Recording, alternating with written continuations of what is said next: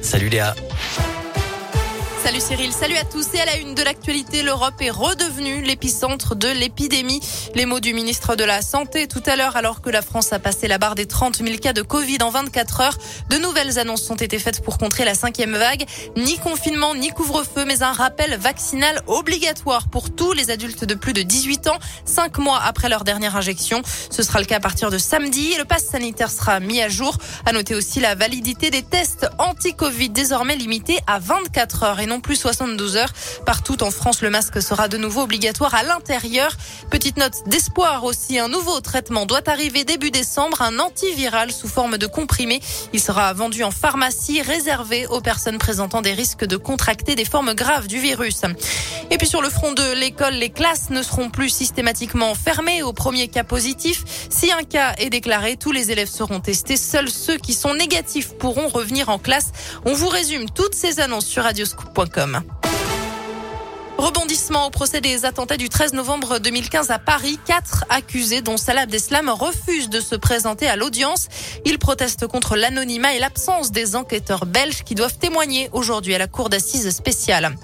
Une réunion prévue dimanche à Calais entre les ministres européens, réunion qui doit permettre de renforcer la coopération policière, judiciaire et humanitaire, a indiqué le Premier ministre. 27 réfugiés ont perdu la vie en essayant de traverser la Manche depuis les côtes françaises. Cinq personnes, dont des passeurs présumés, ont été arrêtées depuis hier. Il faut croire qu'il n'y avait pas de meilleur candidat. L'agence de police Interpol basée à Lyon vient d'élire son nouveau patron, Ahmed Nasser Al-Raisi, un général émirati soupçonné d'actes de torture dans plusieurs pays, dont la France. C'est une honte, a réagi le maire de Lyon, Grégory Doucet.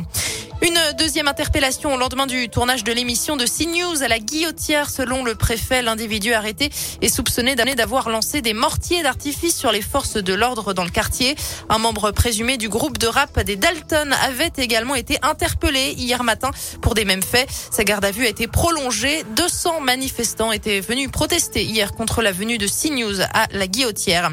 Allez, un peu de culture. Madame Bonheur, Monsieur Malchance, Madame Terreur ou encore Monsieur Grognon. Ils sont 38, Monsieur, Madame, à avoir marqué notre enfance avec leurs petites histoires rigolotes. Et bien, à partir du 1er décembre, ces drôles de petits personnages débarquent à Mini World.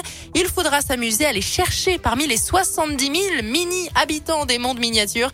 Une opération qui aura lieu jusqu'au 6 mars 2022.